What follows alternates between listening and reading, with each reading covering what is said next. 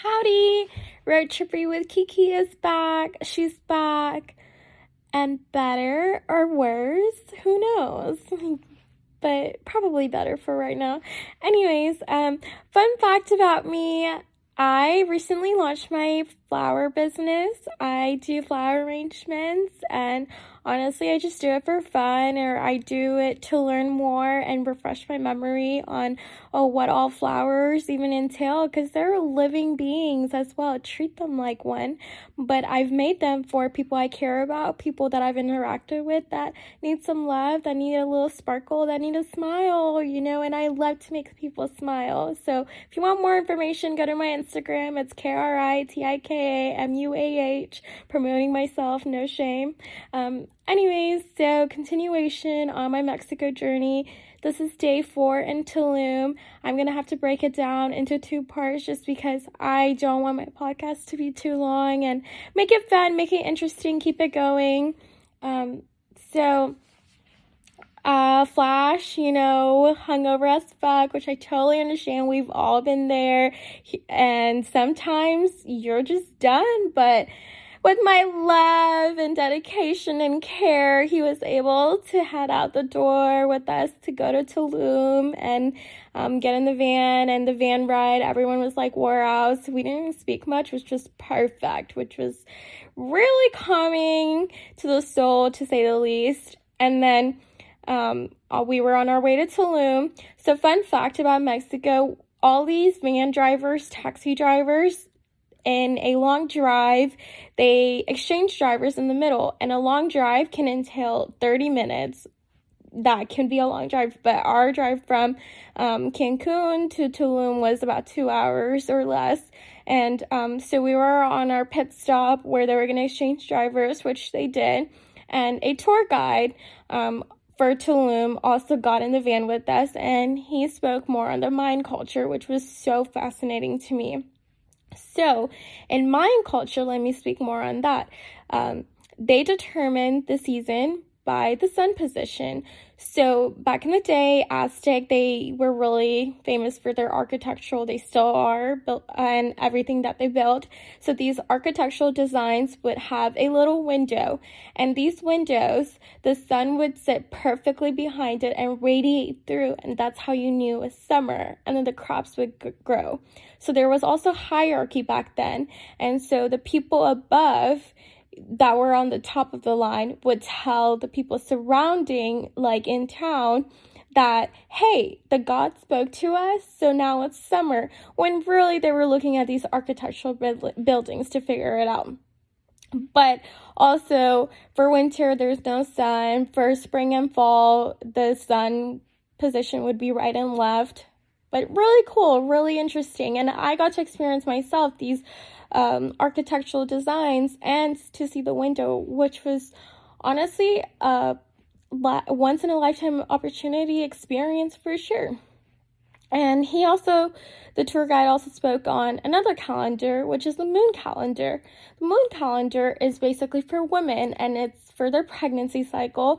So the crescents, the changes of the moon shift, is how they will determine what cycle you were on in terms of women also truly mind blowing to me that they utilized all these tools that were already in the world that they got to see every day to have as calendars. It's it's mind blowing. But um so you know, we got to our destination, and once we arrived there, we walked in the town just a little bit, just to uh, know more about the town. And then from that point to where we were going, which is Peninsula de Yucatan, um, we had to take a bus. And so me and the five bachelor men, we got on the bus and then we went to the other stop. The other stop, it was filled with tourists. Obviously, it's a beautiful place. The architecture, you can also see the beach from there, and it's a touristy spot. But our tour guide's so cool, so dope, and we didn't have to stay in line. He's cool, cool, I guess. And we just, you know, we're in the front and we got in. And another fun fact, so there the they we had to walk through these caves and these caves are not super heightened. And so all the men had to duck down. Me being 4'10 and a quarter, I'm just like walking through, like, there's no obstacles in my way or hazards.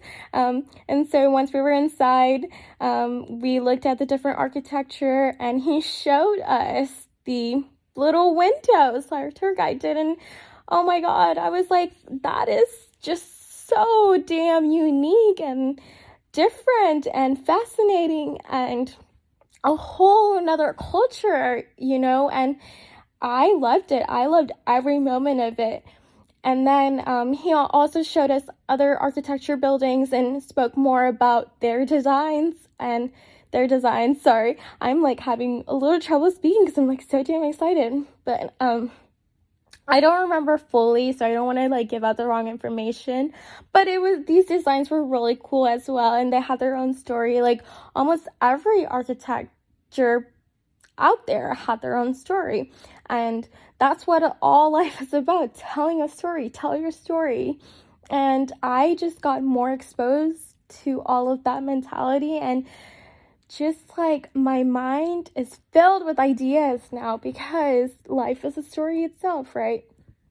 And then um, the tour guide left, sadly, and we had our free time. So, me and my men, we walked up and we looked at the beach out there. I got some breathtaking photos of them. They took some photos of me, and um, we saw just like dope ass things such as. Um, the view, first of all, scenic, absolutely gorgeous. I mean, it's just one of the things you have to be there to experience it and to realize like there's so much out in the world, right?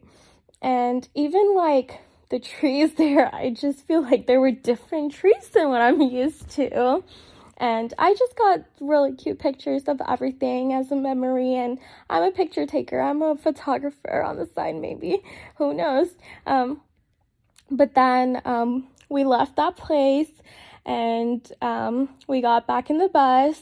And uh, when we were in the bus, um, you know, we thank God we had a seat this time. Fun. And then um, we went to the town again. In this town, I am a shopaholic, so I took myself to a cute little shop and I got a fit. The guy asked for like $200, which I was not to pay that much, the fuck.